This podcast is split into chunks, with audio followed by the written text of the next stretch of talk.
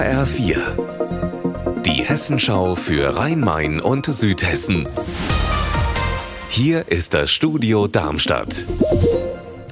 Mit Petra Demand, guten Tag.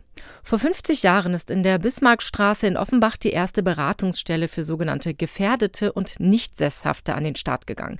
Inzwischen ist das Gebäude sehr in die Jahre gekommen. Eigentlich ist auch nicht mehr genug Platz dort. Jetzt soll alles erneuert werden. Unser Reporter Wolfgang Hetfleisch hat sich die Situation vor Ort angeschaut.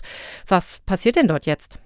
Die alten Gebäude werden abgerissen. Im Herbst geht es damit los und dann soll bis Anfang 2025 ein Neubau entstehen. Das soll etwa 8 Millionen Euro kosten. Es geht einfach darum, das Angebot für wohnsitzlose Menschen hier in Offenbach nachhaltig zu verbessern und die alten Gebäude, die sind dann doch arg in die Jahre gekommen. Ist der Bedarf für diese Einrichtung denn so stark gewachsen?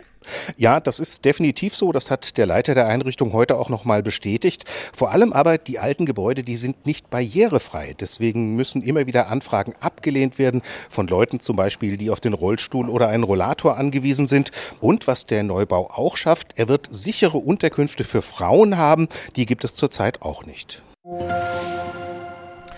Wenn in der Zeitung, im Radio oder Fernsehen von Bibern die Rede ist, dann geht es meist darum, dass sich Menschen gestört fühlen. Keller unter Wasser stehen oder Schadstoffe ins Grundwasser sickern.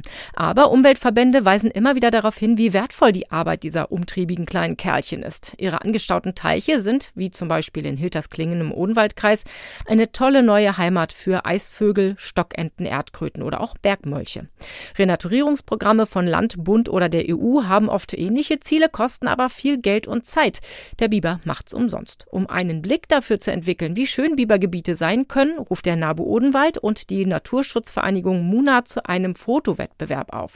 Zwei oder drei schöne Fotos schießen, idealerweise auch von Tieren oder Pflanzen, die sich dort angesiedelt haben und dann bis zum 31. Oktober an den NABU Odenwald oder Muna e.V. schicken.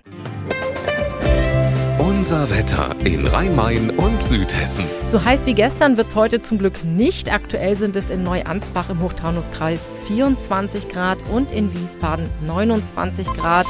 Aber morgen gehen die Temperaturen dann wieder weit über die 30 Grad Grenze hinaus und zum Abend hin sind morgen auch Gewitter möglich.